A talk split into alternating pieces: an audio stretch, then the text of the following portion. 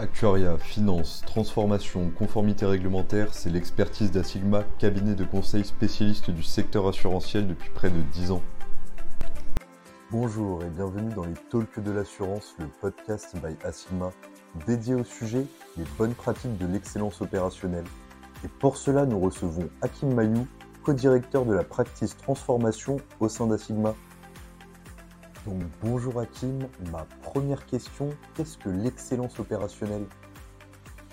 De façon synthétique, l'excellence opérationnelle est basée sur l'amélioration continue des performances et de la satisfaction client. Elle s'appuie sur des démarches éprouvées dans les secteurs industriels et des services financiers, tels que le Lean Management et le Lean Six Sigma.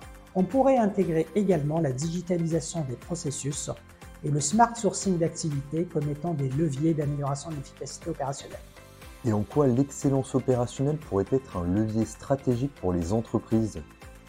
Plusieurs dizaines de millions de clients sont détenteurs d'un contrat d'assurance dans un marché qui représente l'équivalent de 200 milliards d'euros de PIB, soit 8% du PIB de la France. Le coût de traitement des opérations et la gestion de sinistres représentent des charges importantes pour un assureur, notamment dans un contexte caractérisé par une inflation persistante et un accroissement des exigences clients.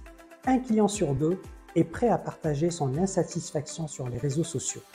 La satisfaction client, l'optimisation des coûts et l'amélioration des marges sont donc des enjeux prioritaires pour un assureur, notamment dans le contexte économique d'aujourd'hui caractérisé entre autres par de nombreuses mutations réglementaires, technologiques environnementale et géopolitique. C'est dans ce cadre que l'excellence opérationnelle pourrait être un levier de différenciation pour un assureur.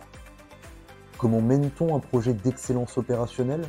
Un projet excellence opérationnelle se mène en quatre étapes. La première étape consiste à bien définir la problématique et à fixer le cap. Ensuite, une phase d'analyse et de diagnostic qui s'appuie sur des éléments factuels et mesurables. La troisième étape consiste à définir la vision future et à construire les solutions cibles.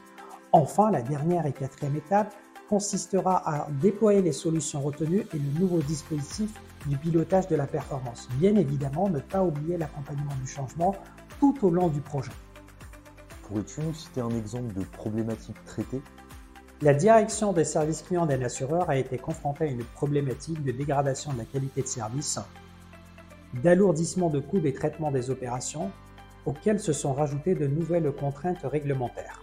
Après une phase d'analyse et de diagnostic multidimensionnel, nous avons fait évoluer les parcours clients, optimiser les processus métiers en intégrant un volet automatisation, ajuster la structure organisationnelle en mutualisant un certain nombre d'activités tout en offrant un service segmenté selon les profils des clients et distributeurs, mis en place de nouvelles trajectoires de, de développement des compétences des collaborateurs et un nouveau dispositif de pilotage de la performance.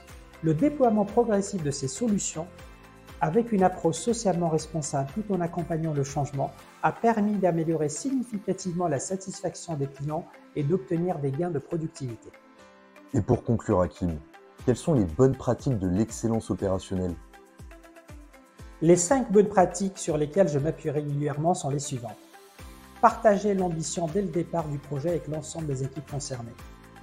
Associer les équipes à la phase d'analyse et diagnostic, mais également à la construction des solutions rester factuel lors de la réalisation du diagnostic. Associer la rigueur sur l'objectif et la souplesse dans la façon de les atteindre. Et enfin, éviter de situer l'excellence opérationnelle comme étant un levier exclusif de l'optimisation des coûts. Merci beaucoup Hakim d'être venu sur ce podcast. Merci également à vous de nous avoir écoutés. Si vous souhaitez en savoir davantage sur Asigma et ses solutions d'accompagnement, rendez-vous sur asigma.fr Merci et à très vite pour un prochain podcast.